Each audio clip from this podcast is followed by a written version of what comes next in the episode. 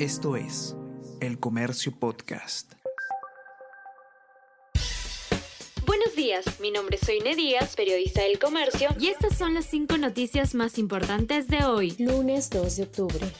Comisiones extras en el Congreso han costado más de 8 millones de soles. A la fecha, hay 22 grupos especiales e investigadores en el Parlamento. Lo que abunda es el desorden y la falta de resultados. Estas comisiones casi duplican las ordinarias. Especialistas dicen que en la mayoría de casos se crean para conseguir cupos de trabajo. Este diario pudo confirmar que en más de 10 de estos grupos se ha cambiado a los presidentes Además, hay demoras en la instalación.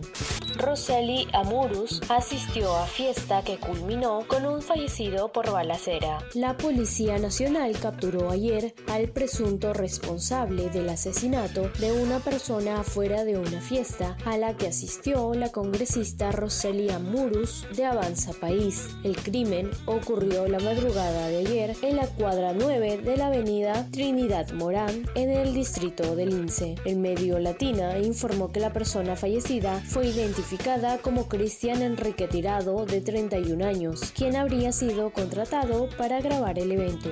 El 55% de profesionales peruanos prefiere estudios de posgrado semipresenciales. Un estudio de GRM revela esta nueva tendencia de sistema híbrido para seguir maestrías y otros cursos de educación ejecutiva. Así, la tendencia de este formato de enseñanza seguirá creciendo en los próximos años.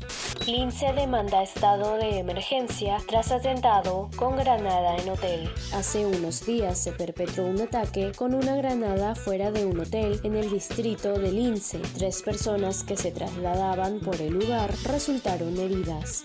Voraz incendio en tres discotecas deja 13 muertos en España. El fuego se propagó en los establecimientos ubicados en la popular zona de las Atalayas en Murcia. Siguen desaparecidas 18 personas. Se desconoce la causa de la tragedia.